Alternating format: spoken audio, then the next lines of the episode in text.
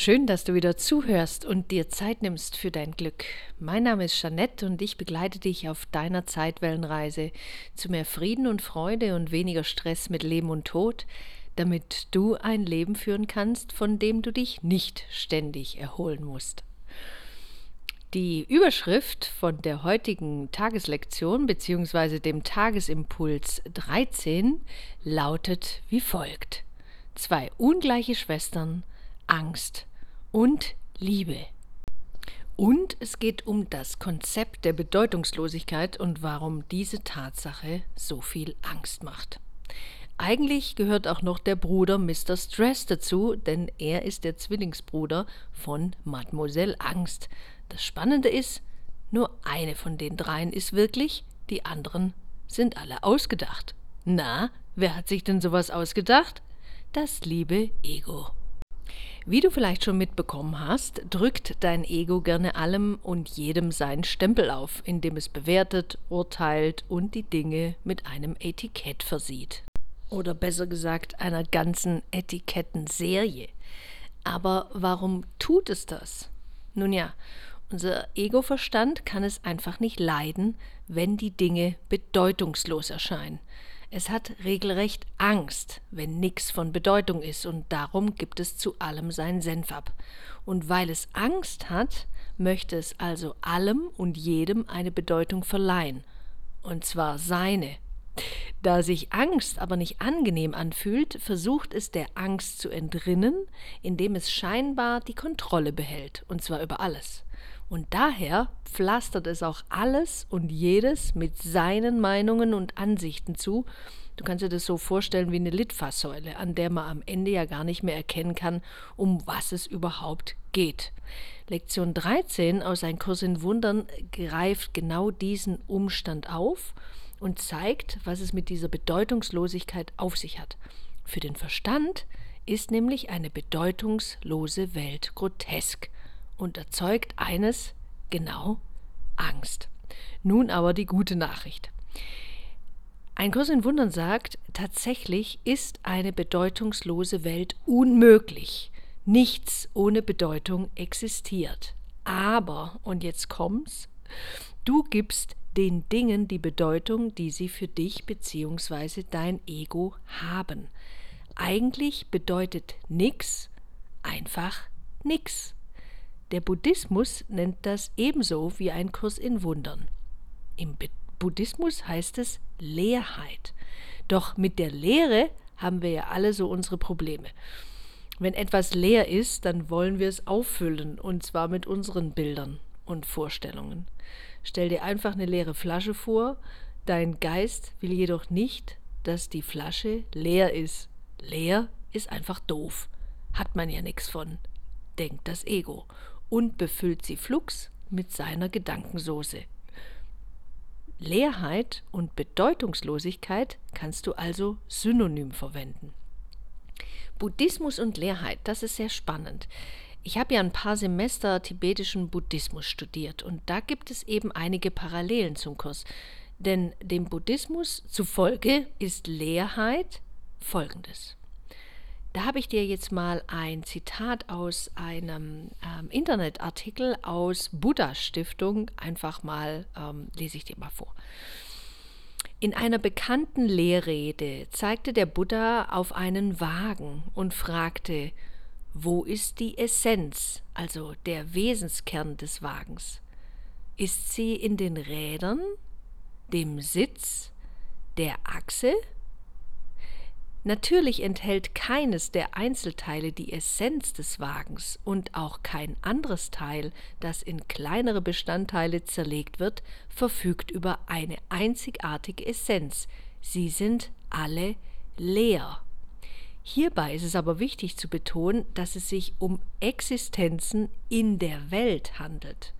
Deshalb heißt es auch weiter, Spätere buddhistische philosophische Schulen erweiterten das Konzept der Leerheit, weil das tatsächlich sehr schwer für unseren Verstand zu verstehen ist, genauso wie ein Kurs in Wundern. Der Verstand kann das nicht verstehen. Das Herz weiß, der Verstand versucht es zu ergründen. Also, weil das so schwer zu verstehen war, um alle in der Welt existierenden Phänomene einzuschließen. Und das berühmteste Beispiel hierfür ist das Herz-Sutra, eine Schrift aus der Tradition des Mahayana. Da alles von etwas anderem abhängig ist, existiert nichts in irgendeiner autonomen, dauerhaften Weise. Einige Schulen gehen sogar noch weiter. Alles, was wir wahrnehmen, hängt vom Geist ab, der etwas als existent wahrnimmt und ist daher leer im Sinne einer fehlenden eigenen Existenz oder Substanz. Nichts, nicht einmal die kleinsten vorstellbaren Teilchen oder der Geist selbst hat irgendeine substanzielle Realität. Es ist alles relativ, also alles leer. Manche Menschen sind in diesem Zusammenhang fasziniert, dass diese alte, erfahrungsbasierte Erkenntnis übereinstimmt mit der modernen Physik, insbesondere der Quantenphysik. Hurra! Und Nahtoderfahrene haben das auch noch bestätigt. Und wir halten nach wie vor an der materialistischen Weltsicht fest. Wir können uns ganz, ganz schwer davon lösen. Tatsächlich lösen. Äh, wir können es lösen, aber es fällt uns halt echt schwer, uns davon zu lösen, von dieser Sichtweise. Aber du bist ja hier und willst dir das anhören, um vielleicht zu einer anderen Denkweise zu äh, gelangen. Und ein Kurs in Wundern kann dir dabei helfen und kann sogar das Ganze beschleunigen, wenn du so willst. Du siehst also, Buddhismus und ein Kurs in Wundern sind in diesem Aspekt sehr ähnlich. Das ist spannend, oder? Und jetzt die Übung zu Lektion 13. Versuche das Bedeutungslose zu akzeptieren. Also, dass es da keine inhärente Existenz gibt, dass es quasi bedeutungslos ist, dass die Dinge an sich leer sind. Wenn du das einfach nur mal so annehmen kannst, dann ist es, wäre das großartig. Versuch das einfach mal so hinzunehmen, ohne Angst, so zu tun, als ob. Wenn Angst in dir aufsteigt, wirst du nämlich etwas, das dich gerade umtreibt, also irgendwas, was dich aufregt, ähm, was, was dir Sorgen bereitet, wirst du automatisch mit einem Etikett versehen. Und du sollst es einfach nur bemerken, wenn das passiert. Wenn das passiert, dann in unserem Beispiel, oder ich habe dir mal ein Beispiel, wirst du zum Beispiel Klaus Dieter, mit dem du dich gerade gezofft hast, mit Eigenschaften ausstatten, die er mit Sicherheit nur in deiner Vorstellung hat. Der arme Dieter. Schmunzle darüber und der Groll verflüchtigt sich sofort. Du kannst es auch dermaßen übertreiben, dass es selbst deinem Ego zu viel wird. Humor hilft immer. Du kannst also zum Beispiel den Klaus Dieter alles Mögliche heißen in deinen Gedanken hab da keine Schuldgefühle, mach dir einfach nur bewusst, du übst ja gerade. Ne? Und deswegen kannst du so das dermaßen übertreiben, dass dein Ego dann auch irgendwann mal kopfschüttelnd an der Wand steht und denkt, jetzt ist aber auch mal gut. Ne? Oder ein anderes Beispiel. Du denkst an das Finanzamt. Ähm, auch hier wird klar, dass es ja das Finanzamt gar nicht gibt.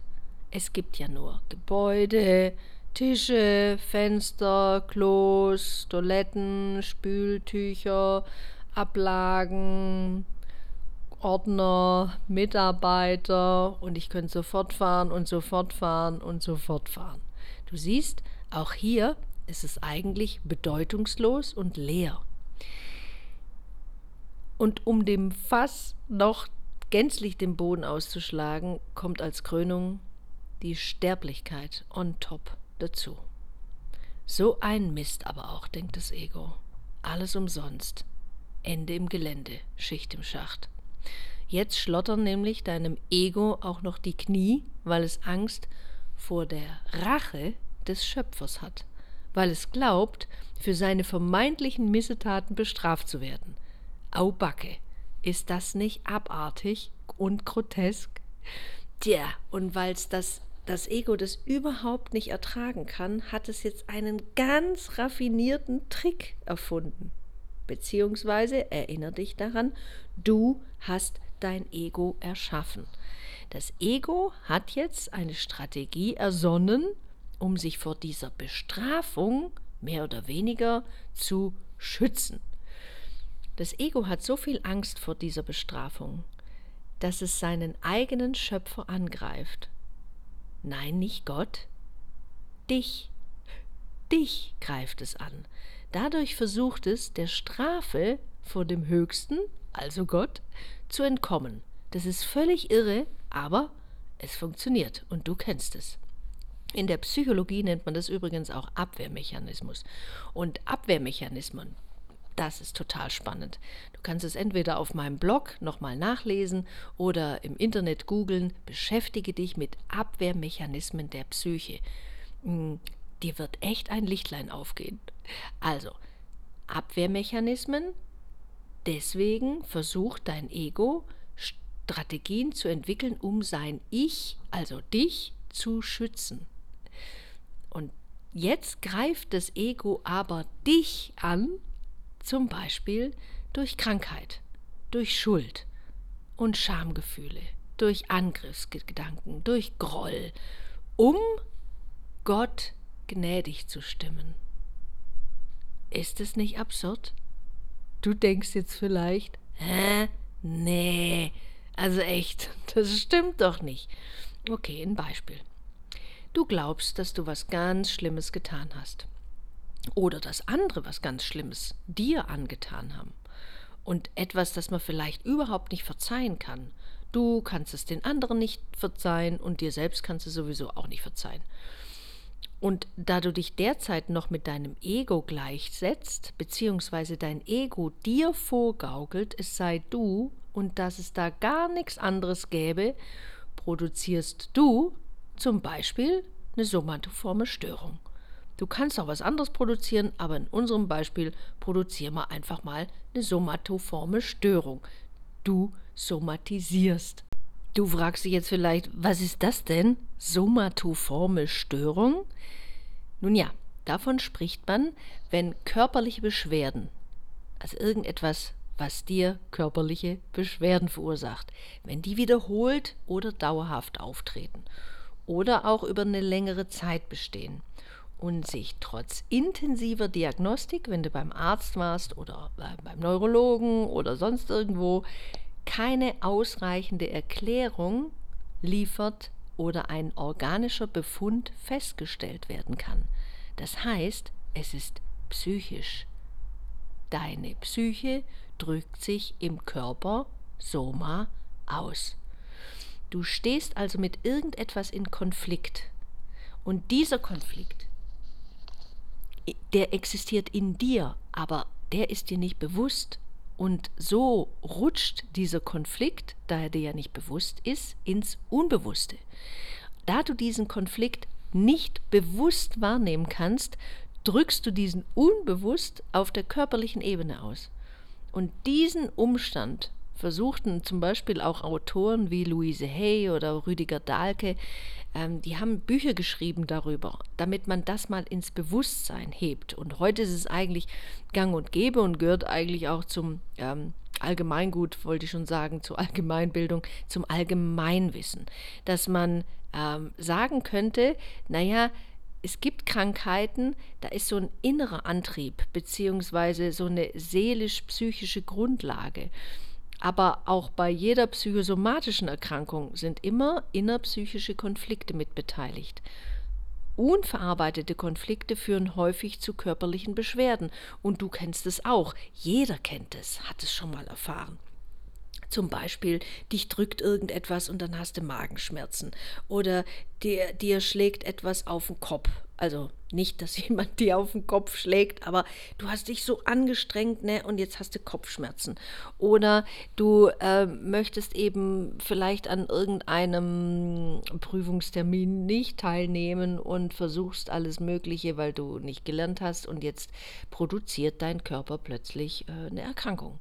Oder oder andere Dinge. Also das ist etwas, wo sich die Psyche nicht anders zu helfen weiß, als sich über den Körper Ausdruck zu verschaffen. Das erlebt man häufig eben auch bei äh, Dingen, die ja zum Beispiel sich über die Haut ausdrücken. Wenn ein Mensch nicht gut kommunizieren kann oder Angst davor hat, auch wieder vor Bestrafung, äh, weil er denkt, er wird eben äh, niedergemacht oder ähm, muss sich irgendwie verteidigen und das will er nicht, dann kann es auch manchmal passieren, dass die Haut mit bestimmten Symptomen mm, sich ausdrücken möchte. Mm, und solange der Körper versucht, das auszudrücken, kannst du eigentlich davon ablesen, dass du dich noch nicht traust, irgendetwas umzusetzen. Du sollst äh, dich trauen, ähm, vielleicht mal einen Mund aufzumachen. Und ich weiß, dass das nicht leicht ist. Ganz im Gegenteil. Und man, wenn die Dinge also nicht leicht sind, dann fängt man immer im Kleinen an und nicht gleich im Großen, sondern man sagt vielleicht mal äh, bei der nächsten, wenn irgendwas nicht gut gelaufen ist, beispielsweise bei einer Bestellung, äh, die, die Pommes sind kalt. Ach, sowas, ne? Die Pommes sind kalt und dann sagst, ey, sorry, äh, die Pommes äh, irgendwie, äh, weiß ich auch nicht, könnte ich noch mal was Neues haben? Die sind irgendwie total kalt. Ne? Oh, Verzeihung, ja, Entschuldigung. Also sich darin üben, sowas mal auszudrücken, nicht einfach alles mit sich machen zu lassen. Das ist auch wichtig, extrem wichtig. Deswegen lautet der Leitgedanke zu Lektion 13 heute, ich betrachte eine bedeutungslose Welt. Eine bedeutungslose Welt erzeugt Angst, weil ich denke, ich sei in Konkurrenz mit Gott. Und das will ich dir gerne noch ein bisschen näher aufdröseln, beziehungsweise das irgendwie ein bisschen anschaulicher machen. Statt Gott kannst du nämlich auch deine beste Freundin nehmen oder deinen besten Freund oder jemand, der scheinbar besser ist als du und mit dem du dich vergleichst. Du denkst, dass du mit der Liebe, also gleich Gott, um die Liebe konkurrierst. Wenn du dich zum Beispiel von jemandem angegriffen fühlst oder dich jemand kritisiert hat, dann wirst du ziemlich schnell merken, wie sich da Widerstand in dir regt. Du fängst nun an, dich zu verteidigen, oder du schmollst still und leise vor dich hin und zerhackst den anderen im Geiste. Warum glaubst du aber in Konkurrenz zum Göttlichen zu stehen? Weil du bzw. dein Ego gut dastehen will. Es will geliebt, es will anerkannt, es will geliked, es will gefeiert werden, es will auf den Thron. Doch der ist ja schon besetzt durch das Göttliche in dir. Doof für das Ego, gut für dich, denn du bist nicht dein Ego, du bist wahrhaft göttlich. Ich würde dir empfehlen, die heutige Tageslektion auch äh, nochmal durchzulesen. Du kannst es ja im Internet, wenn du einen Kurs in Wundern, Lektion 13 beim Greuthof Verlag, ähm, kannst du die Online-Tageslektionen anschauen. Auf meinem Blog findest du dazu auch einen Link. Und ich würde dir wirklich, also diese Tageslektion nochmal in der Gänze, so wie ein Kurs in Wundern eben das geschrieben hat, nochmal zu Gemüte führen und es genau so machen, wie es dort steht. Überfordere dich aber damit nicht. Das steht in Lektion 13 auch ganz genau so drin, dass du wirklich ganz piano vorgehst. Das, was ich dir heute in dieser Tageslektion oder in diesem Impuls heute mitgegeben hat, ist eher so ein, ähm, ein eingebettet sein in diese ganze Thematik Angst, Liebe, Bedeutungslosigkeit damit du das vielleicht ein bisschen besser verstehen kannst, warum das so essentiell ist. Vor allem die Tageslektion 13. Und es wird nämlich jetzt so weitergehen, sodass du vielleicht ein bisschen besser ähm, mitkommst. Ich würde mich freuen, wenn du weiterhin zuhörst und dir Zeit nimmst, weiterhin für dein Glück. Ich freue mich sehr, dass du zugehört hast. Und alles, alles Liebe für dich, deine Jeanette.